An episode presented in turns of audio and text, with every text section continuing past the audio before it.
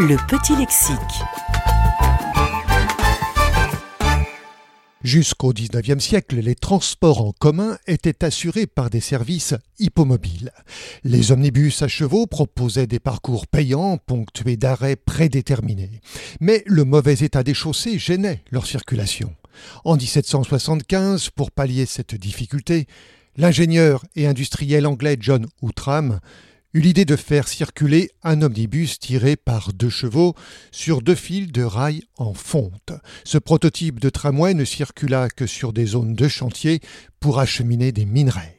C'est aux États-Unis que le tramway urbain apparut en 1832. John Stephenson, fabricant américain de voitures, réalisa le premier modèle inspiré du wagon de chemin de fer anglais à quatre roues. La voiture était alors tirée par quatre chevaux, elle pouvait transporter 30 passagers. Stephenson incrusta légèrement les rails en créant une faible gorge dans la chaussée afin de ne pas gêner la circulation. Le tramway circula sur la ligne New York et Harlem. Mais c'est Alphonse Louba, pionnier de l'installation du tramway hippomobile en France, qui inventa le système de chemin de fer à ornière.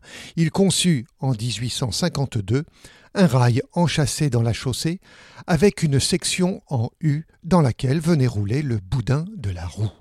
Après une série de démonstrations réussies en présence du ministre des Travaux publics, la première ligne entre la place de la Concorde et Saint-Cloud fut construite à Paris en 1853.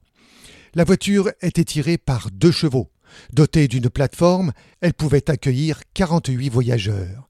Il n'y avait pas de station, la descente et la montée des passagers se faisaient à la demande à allure très modérée. En vingt ans, trois lignes furent construites à Paris. Dans le même temps, en Europe, le tramway se développa rapidement. Après la guerre franco-allemande de 1870, les tramways furent équipés de traction à vapeur, puis à air comprimé, et enfin de moteurs électriques. En 1890, Clermont-Ferrand inaugura le premier tramway électrique français à traction électrique par câble aérien. À partir des années 1920, les tramways laissèrent progressivement leur place aux voitures. Soixante ans plus tard, ils firent leur retour dans les villes, constituant une alternative à la pollution et au coût important du transport automobile.